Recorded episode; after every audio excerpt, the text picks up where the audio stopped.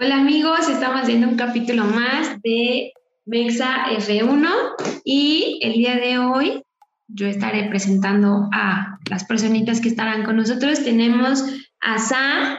Hola Sam, ¿cómo estás? Hola, hola, ¿cómo están? Saludos Jimena, saludos Mau y saludos a toda la comunidad que nos está escuchando, ya listos para hablar de la previa de Arabia Saudita. Hola, hola. Y también tenemos a Mau. Hola Mau, ¿cómo estás? Hola, hola a todos, ¿cómo están? Buenos días, buenas tardes, buenas noches, bienvenidos una vez más aquí a su podcast de confianza. y bueno, el día de hoy, como ya saben, toca hablar un poquito sobre la nueva carrera que se aproxima este fin de semana de Arabia Saudita. Y bueno, me gustaría saber cómo bueno, les voy a confesar algo, la verdad es que estoy un tanto nerviosa la primera vez que voy a, guiar esto, pero bueno, esperemos les encante, como les han encantado los demás episodios. Y bueno, quiero que me cuenten, chicos, a ver, ¿qué onda con Arabia Saudita? ¿Qué, qué piensan? Mau.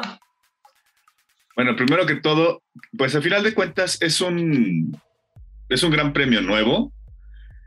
¿Qué espero o qué creo que vaya a pasar? Em, creo que va a ser lleno de mucha emoción. Veo que es un circuito muy rápido. Em, llegamos con la mejor de las estadísticas posibles para poder ver un espectáculo. Y lejos de lo que pudiéramos esperar de cualquier gran premio en, en Medio Oriente, creo que vamos a tener un muy buen espectáculo y no aburrido como lo veníamos viendo en anteriores temporadas, ¿no? Entonces, yo espero simplemente una, un fin de semana lleno de emoción. Lleno de emoción, eso me parece fabuloso. Sam, ¿tú qué opinas? Eh, bueno, he estado leyendo muchos comentarios, ¿no? De que, por ejemplo, lo que yo espero, ahí les va un poquito. Comentarios de que es un circuito muy rápido, este, mucha velocidad, este, las rectas, tres zonas de DRS. Pero yo, contrario, contrario a eso, yo lo que pensaría es que todos posiblemente nos estamos dejando ir con la finta de que va a ser un circuito 100% motor y 100% Mercedes, porque sí es rápido, pero no deja de ser un circuito urbano. Entonces ahí podría entrar la, la variable de, que pues, los reyes del chasis y los reyes de, de, un circuito urbano, pues puede ser Red Bull. Sí puede ser que beneficie a Mercedes en las rectas, en las zonas rápidas, pero también es verdad que es el circuito que más curvas tiene de, todos los, de todo el calendario. Es el circuito que más curvas tiene, entonces esa parte le podría beneficiar un poquito a Red Bull y ahí se podría compensar la, la parte de que es un circuito después de Monza, resulta que es el circuito más rápido, entonces no podríamos confiarnos. Y lo mismo, por, lo menos a mí me hace crear muchísima expectativa. Una vez más, en esta temporada vamos en rumbo de lo desconocido con un circuito, ¿no? De lo desconocido literal. Pero yo, yo, ahí tengo una duda, ¿no? Están hablando justo de que es un circuito con, con muchas vueltas y eso, pero realmente no son, no son las super curvas, ¿no? Que, podríamos imaginar. O sea, son desde lo que yo creo, vueltas como incluso algunas, exacto, algunas imperceptibles. Digo, tal vez mi ignorancia hablará, pero como imperceptibles, ¿no? ¿Qué, piensan de eso? Bueno, ah, perdón, eh, simplemente es que me agarraron tragando camote. Este, creo que es un circuito muy técnico, Em, creo que aquí lo que va a valer mucho la pena es, pues, al ser curvas tan rápidas, y vamos, aquí le pregunto yo al experto del, análisis, que es Samuel Balcázar. este, la buena, güey. Al ser, al, ser, al ser curvas tan rápidas, creo que también eh, invita mucho a la degradación de los neumáticos, ¿no? Entonces, em, bien lo decía Sammy, creo que va a depender mucho del paquete aerodinámico y es ahí donde creo que Red Bull puede tener una, ventaja muy fuerte, ya que ha tenido un, equilibrio bastante fuerte en circuitos urbanos, con lleno de curvas, no es tan trabado el, circuito, pero sí es de curvas rápidas donde puede, con un buen paquete aerodinámico, sacar una, buena ventaja. Em, la verdad es que estamos hablando puras chaquetadas, creo yo, en, mi, punto de vista, porque a final de cuentas va a llegar Mercedes y también te puede sacar otro tipo de paquete aerodinámico y con el supermotor que, que, que, piensan ponerle tanto a Bottas como a, Hamilton nuevamente, eh, nos puede tirar todo pronóstico, ¿no? Entonces, es eso, como decía Samuel, creo que es un, un circuito desconocido donde sí son, son curvas muy rápidas, no hay, este, no hay un circuito, una parte del circuito tan trabada, considero, salvo creo que es la curva 2 o 3, si no mal recuerdo. Pero de ahí en fuera, eh, híjole, creo que es un circuito que, que nos tiene así, tal cual, a la deriva, donde no sabemos realmente quién pueda salir triunfador, ¿no? Ni siquiera han podido hacer un, buen análisis los mismos equipos y creo que por eso cabe mucho que eh, que, recordar que ahí es donde entran las prácticas libres para que podamos tener un, buen, este, buen análisis del exacto, una mejor información. O no sé, ¿tú, qué opinas? Que me digo, la verdad es de que no nos has dicho como tú qué esperas de este gran premio, qué, qué, has visto. Yo, pues justo, e, es nuevo, no, no, conozco mucho. Eh, a mí algo que me gusta es que eh, sea como esta parte diferente, ¿no? En donde eh, se corre con luz artificial, creo que eso también le da un, tono diferente. Eh, es un circuito de mucha velocidad, entonces creo que también hay, siendo realistas, la verdad es que yo siento que ahorita la, la riña Mercedes, Red Bull, en específico Verstappen, eh, ¿cómo se llama? Hamilton, creo que está como muy así, ting, ting, ting. Entonces, ¿qué sucede? Siento que cualquier momento pueden chocar, ¿no? Eso es lo que a mí como que más me genera estrés la verdad, tal vez malo, pero un tanto de emoción, porque creo que, que, están tan, tan iguales, tan, pues sí, iguales que cualquier cosa puede pasar, ¿no? Entonces, este, pues sí, está, está, creo que está padre este final de temporada porque no, creo que no hay nada seguro y eso es eh, algo que habíamos hablado, no se había visto antes, ¿no? Pero bueno, a ver, Mao, cuéntame, ¿cuál sería tu pronóstico? Uno, dos, tres, cuatro. Wow, ya así de plano, híjole. porque quisiera que se definiera en Abu Dhabi, repito, porque quisiera que se definiera en la última carrera prácticamente y no en esta, a mí me gustaría que fuera el podio muy similar al, del, al, de, hace, al de hace 15 días. Eh, Hamilton, Max, con eso realmente se quedan, o sea, cerrarían Arabia Saudita igualitos, así tal cual, ningún gap entre los dos. Y digo, y, por mera, mera, cuestión romántica y porque me gustaría que aquí sí ya se viera un, también una cercanía más fuerte, me gustaría ver a Checo en tercer lugar, que sabemos que serían los callejeros. Checo? Exacto.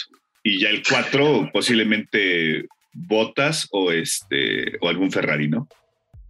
Ok. Carlos Sainz me encantaría que estuviera en cuarto. Eh, fíjate, mi pronóstico, coincido mucho con Mau para, para esa parte. Por el hecho de que, porque ya empezaron ahorita a sacar pronósticos, ¿no? De que eh, por ahí hay como cuatro diferentes escenarios, incluso creo que más, en los que Max Verstappen sí se podría coronar ya en, en Arabia Saudita.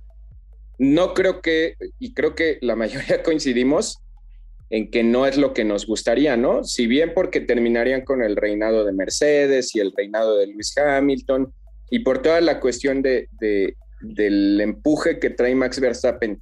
Si bien a todos los aficionados nos gustaría eso, eh, no, no creo que no creo que a la mayoría nos gustase que se definiera en Arabia Saudita. Todos queremos que se vaya hasta la última carrera por esa situación yo sí coincido con, con Mau. Yo creo que exactamente así. Incluso también que el tercer lugar, eh, estamos hablando de una manera muy romántica, ni siquiera especulando algo bajo cuestiones técnicas y demás, sino lo que nos gustaría.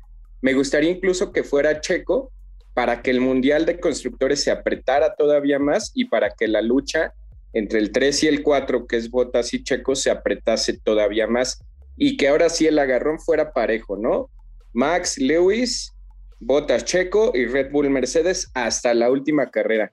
Si, si mal, eh, corríjanme si estoy yo mal, pero sería, el escenario sería que Lewis ganara, pero si Luis gana, todavía estaría un punto abajo de, de Max. Tendría que ganar y llevarse la vuelta rápida, ¿no? Para que realmente ahí sí terminaran empatados, o sea, salieran empatados de Arabia Saudita. Pero sabemos que es muy complicado que ganando, por lo que hemos visto en las últimas dos, tres, cuatro carreras, va a ser sumamente complicado que ganando el ganador se lleve la vuelta rápida, ¿no? Generalmente esa, esa jugada la puede hacer el que viene en segundo lugar. Habría que ver, ¿eh? Porque podría ser que salieran o empatados o con un punto o con dos puntos que le sacasen Max Verstappen. Si fueran dos, puta, quedaría al rojo vivo, ¿no? Y si Checo se coloca por encima de Botas, estaría súper apretadísimo al final, ¿no creen? Ok, a ver, entonces vamos a las estadísticas. Tenemos que Verstappen tiene 351.5 puntos. Hamilton 343.5 puntos, ¿no? Entonces, suponiendo que Hamilton ganara en Arabia e incluso se llevara la vuelta rápida, quedaría con 394 puntos. Y Verstappen... No, porque está sumando también Dubai, ¿no? Ah, claro. No, serían, serían 369, es lo que te digo. Así quedaría. Ah, o sea, pero llevándose la vuelta rápida. Estaría súper bueno. O sea, si Hamilton gana y se lleva los 26 puntos con, con la vuelta rápida, son 369.5. Y Verstappen, si queda en segundo y no, obviamente no se lleva la vuelta rápida, 369 puntos. Así es como yo quiero que quede. O sea, suena muy Porque, a romántico. ver, si la vuelta rápida sería un punto menos, ¿no? Exacto. Ay, no, Ajá, no, yo sí quiero que gane Verstappen. No, o sea, yo también quiero que gane al final, Ah, pero al final. bueno, para, para todo esto, Jimena, ¿cuál es tu pronóstico? Ya no nos comentaste. A mí sí me gustaría Verstappen, Hamilton, Checo y también opino un poco igual que Mau, me encantaría ver un Ferrari, específicamente Sainz, en cuarto lugar. Creo que ha tenido una muy buena temporada. A veces creo que nos enfocamos mucho en, en Red Bull, Mercedes y eso, pero me parece a mí Sainz ha tenido una súper temporada, o sea, eh, siento que, que sí lo traían como segundo piloto y pues de, de segundo piloto, pues ahí va al lado de Sainz, ¿no? De Leclerc, ¿no? Entonces creo que ha hecho una excelente temporada y se ha hablado poco de él. Sam, creo que tú la vez pasada decías, ¿no? Creo que es de los pilotos menos valorados, ¿no? Entonces, Fíjate que ahorita no comenté yo nada de, de Ferrari, pero creo que sí me gustaría después de Botas ver por ahí en Ferrari y creo que sí Sainz. No sé si ustedes ya habían checado este dato, pero Carlos Sainz está a dos carreras de hacer algo, pues una proeza enorme. De poder terminar las dos siguientes carreras, sería el único piloto en muchísimo tiempo en haber terminado absolutamente todas las carreras del calendario. Todas, no abandonó ninguna. Es el único piloto que no ha tenido abandonos. Es impresionante esa cifra. Ya cuando te pones a ver, y ya sumando lo que tenía con McLaren, serían como, ahorita son 27, estaría llegando casi a 30 carreras sin abandonos. Y, y, tiene, no recuerdo ahorita, perdónenme por no haberles traído la cifra, pero también ya está eh, entre en los que llevan más carreras consecutivas puntando. Ni Lewis Hamilton, ni hecho, Max Verstappen, ninguno de ellos tiene la cantidad de carreras consecutivas en los puntos como lo tiene Carlos Sainz. Sí, creo que, que ese dato también lo, lo tenía de, de, cuántas carreras ha puntuado. Y sí, eh, en su mayoría la verdad es que, que va como, como, muy bien. Entonces sí, a mí igual me gustaría eh, Verstappen, Hamilton, Checo, pues tal vez Bottas y, y Sainz. Ese sería como mi top 5. ok, ok, ok. Bueno, oigan, y este, hablábamos algo, no somos expertos, se los dejamos claros a todos, que sabían algo de los motores, algo que quieran comentar. Están diciendo que ahora para, para Arabia van a sacar otra vez el cohete de Hamilton, este, que si está prohibido, que si ya vieron que la cuestión del de, de, ¿cómo se llama? El alerón, algo que quieran comentar. Vas, Mau. Pues yo creo que no hay mucho. Em, era algo más que visto. O sea, es un motor que tiene la llave totalmente abierta para, para poder entregar toda la potencia necesaria en los puntos clave. Y creo que es un arma que la tenía totalmente guardada Mercedes y que Red Bull no la tenía ni siquiera presupuestada, ¿no? O sea, yo creo que apostaban a que en algún momento la constancia de los motores pues iba, iba a fungir como, como patrón, que es algo que tenía Honda y Red Bull. Ahora bien, ya también avisaron que van a, hacer cambios en la unidad de potencia de, de Valtteri Bottas. No sé si eso también conlleva una penalización de cinco lugares, dependiendo del número de componentes que van a cambiar. Ah. Por ahí también haya visto una nota que posiblemente no penaliza a Valtteri Bottas porque no cambian toda la unidad de potencia, pero que con esos cambios va a estar mucho más competitivo Valtteri eso solamente te habla del, nivel de compromiso que trae Mercedes por quererse llevar todo, ¿no? O sea, eso me queda más que claro. Y em, digo, eso estaba más que visto que iba a ser tanto para Arabia como para Abu Dhabi. Mercedes va a reventar motores, ¿no?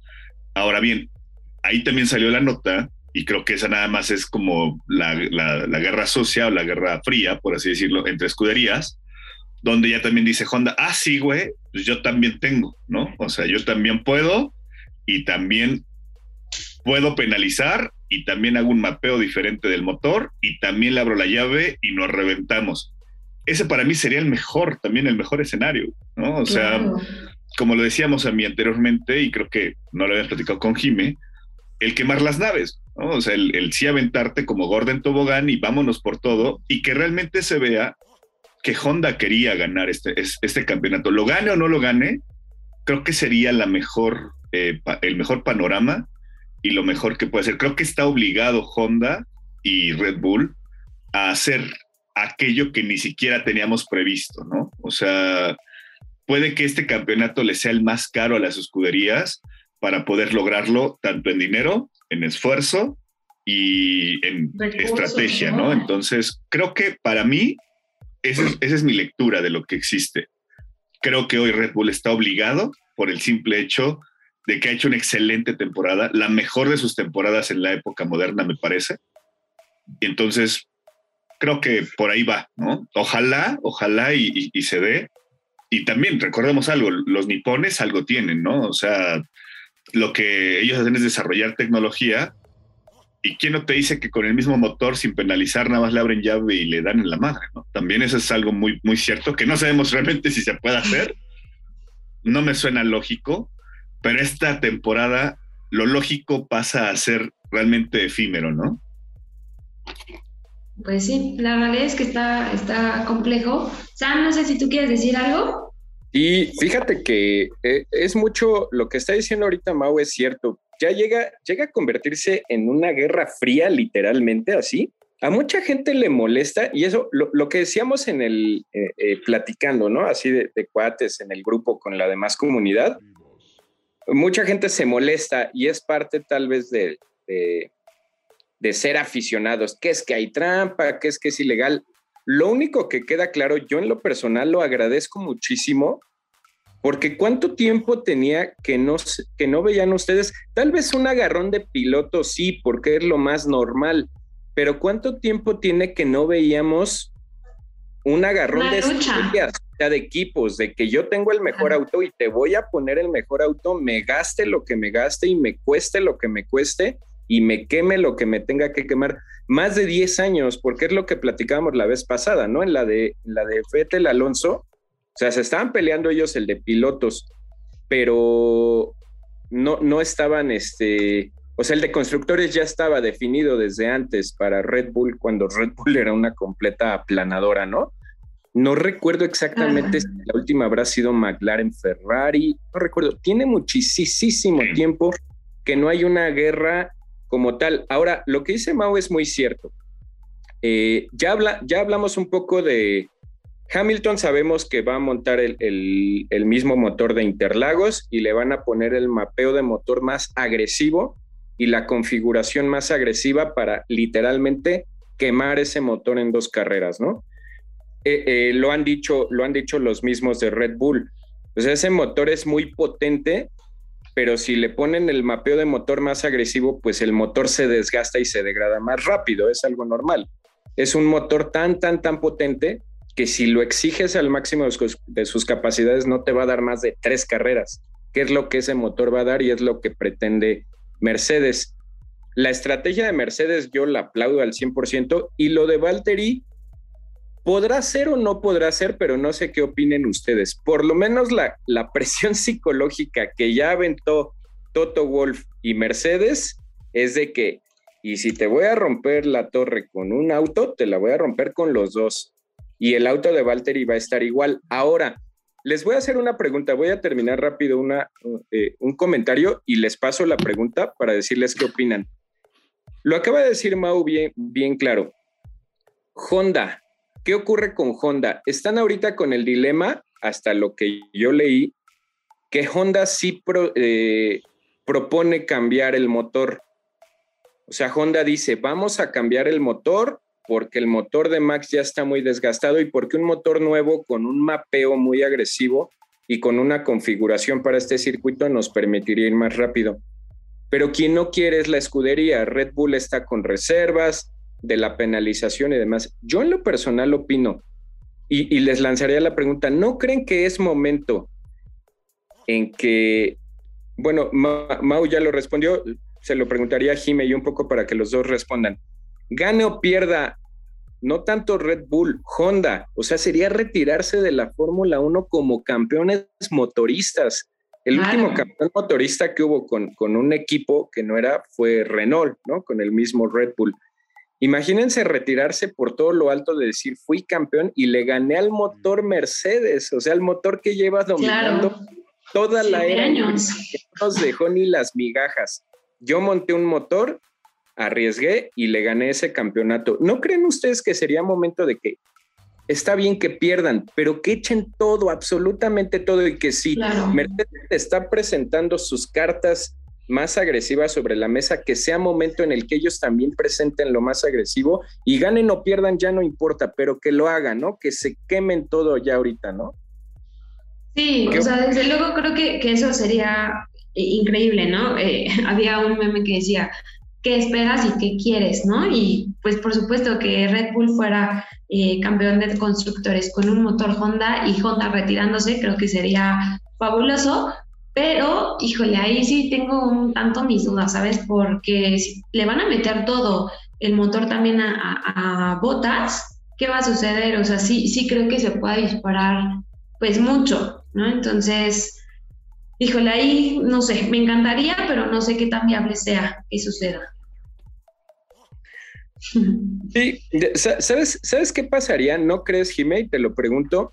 Vamos a suponer, en un supuesto, que si Red Bull llegase a perder los dos títulos en Abu Dhabi, constructores y pilotos, ¿no te quedaría el gusanito de decir, puta, si hubieran arriesgado más, si hubieran cambiado, si y si pierdes, lo menos vas a decir, no se murieron de nada, ¿no? Pusieron todo lo, lo dieron todo, claro. les dio y Mercedes fue superior, pero ellos dieron todo lo que tenían que dar, ¿no? Oigan, y solamente un, perdón que les interrumpa, una pregunta. ¿No les hace recordar que también Lewis Hamilton tronó un motor en, la campeona, en el campeonato de constructores contra Nico Rosberg? ¿No creen que pueda pasar eso también? O sea, es tan agresivo el desgaste que también Mercedes se le está jugando a que te dé tres carreras. Pero si por ahí presiona un poquito Red Bull, pues también pueden correr el, riesgo Mercedes de tronar el motor y vámonos, ¿no? Y, de plano ni siquiera apuntar. O sea, creo que lo que te decía, creo que es un tema de una moneda al aire, ¿no? Los fierros no tienen palabra de honor. Exacto. O sea, güey. Puede pasar así, así de cruel y así de, incierto es el, pronóstico, ¿no? Sí, puede pasar. Pero, pero, creo que también eso, está padre, ¿no? Porque, o sea, antes lo que les decía, ya teníamos desde tres carreras antes definido quién tenía constructores, quién tenía este, pilotos, todo, ¿no? Entonces, no me encanta porque la verdad yo soy pro Max, pero sí, sí está como padre esta, esta dinámica. No es cierto, Jimena, no es mentirosa. Yo vi una foto tuya que tienes un logo de Mercedes aquí puesto en la, gorra. Eres ah, igual. bueno, pero eso fue de hace dos temporadas. que pues tenía a Hamilton al lado, no podía decir, ay, es Hamilton, no me voy a tomar una foto con él. ¿Qué querías? Si me está pidiendo foto, ni modo que no. Esa, correctamente, Sam. Bueno, eh, yo quiero hablar de un punto rápidamente que no hemos mencionado y creo que merece un espacio en nuestro, en nuestro podcast, que es la muerte de Sir Frank Williams. ¿Qué piensan al respecto? La verdad fue, para mí es muy lamentable, creo que fue un gran hombre que hizo muchas cosas en Fórmula 1. ¿Qué piensan ustedes, chicos? Bueno, mira, podríamos hablar muchísimo de... Bueno, vas, Mau, vas. No, no, no, no, no. Es que, o sea, tú eres, tú eres la eminencia, o sea, tú eres el que realmente conoce muchísimo más de Frank Williams que... Ah. No, ah, es que pensé que, me que ibas a hablar. No, es rápido. No, nada. no, no. A, lo que voy es que podríamos estar hablando tres horas de la obra, la obra literal, de la vida y obra de Sir Frank Williams. Y, todo, creo que todo ya se vio, ¿no? Ya lo leímos en las redes, documentales, sobre todo en estos días posterior a la muerte.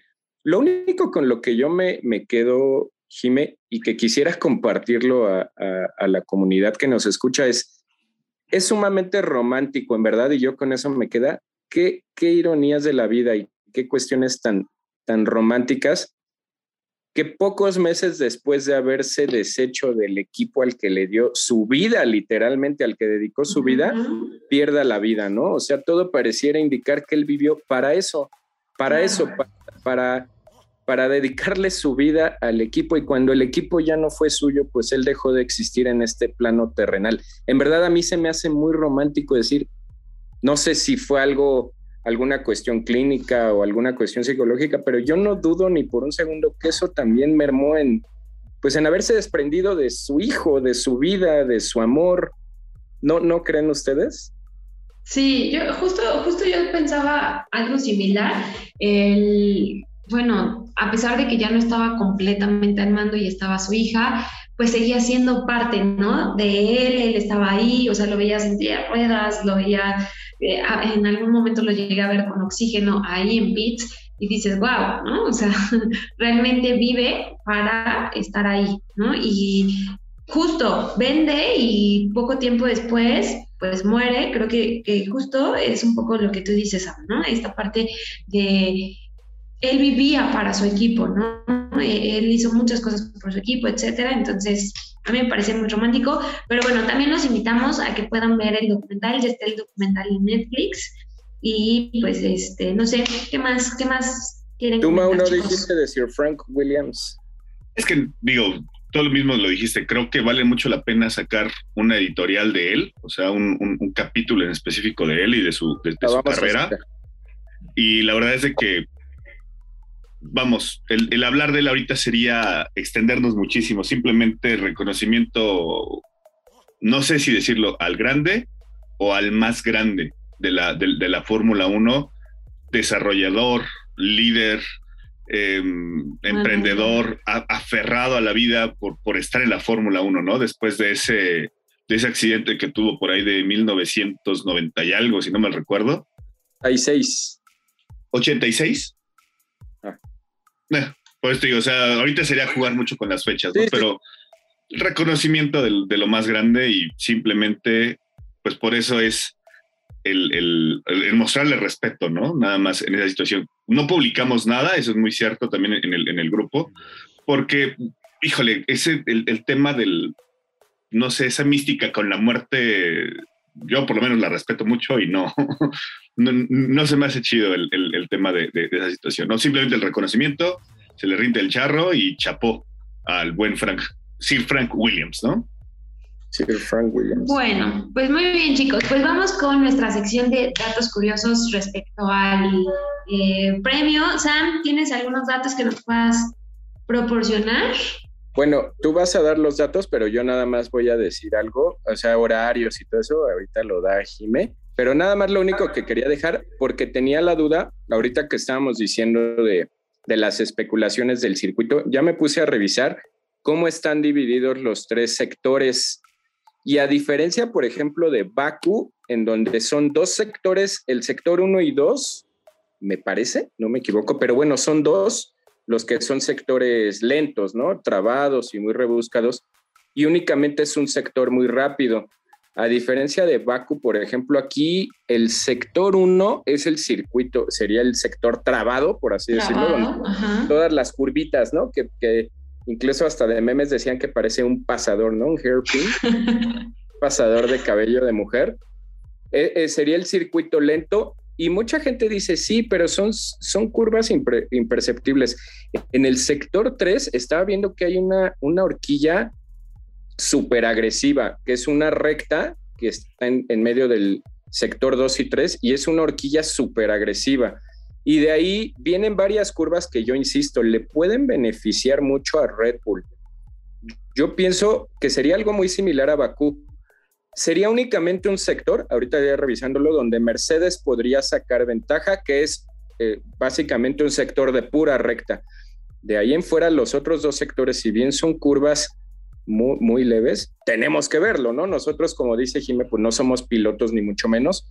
Pero bueno, quería pasar, son, son dos sectores, dos sectores de curva, curva, curva, curva, curva, y un sector en donde es una recta muy larga, pero también terminado con una horquilla súper agresiva, que tenemos que ver cómo afecta tanto a la aerodinámica como a los neumáticos de los autos, ¿no? Claro.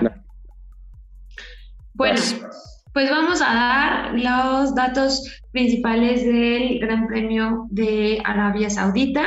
La longitud es de 6.174 kilómetros.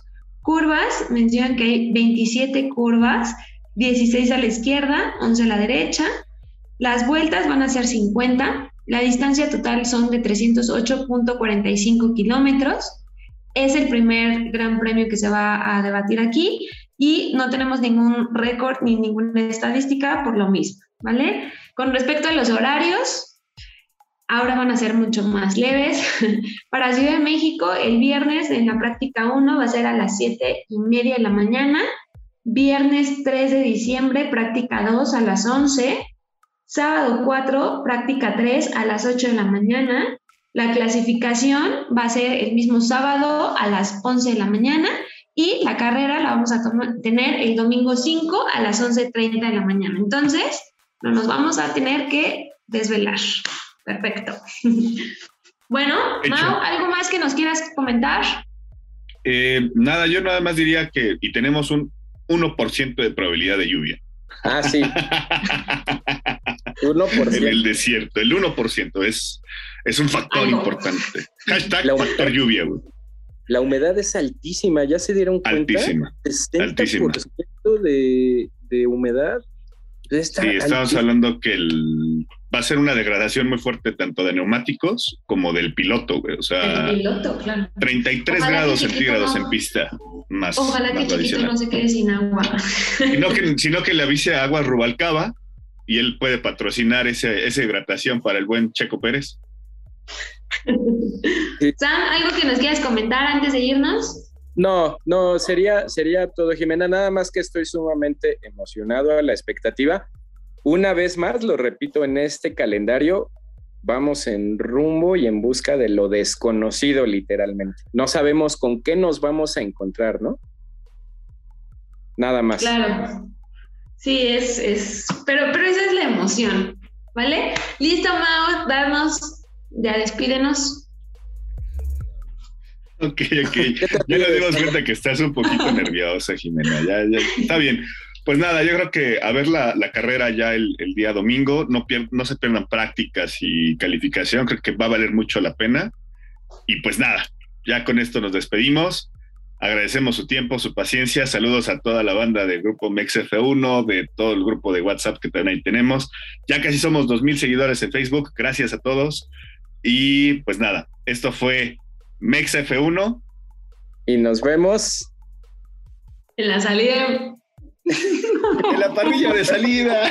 Nos vemos en la parrilla. Nos vemos en la parrilla. ya. Nos vemos en la, la parrilla de salida. Bye. Bye.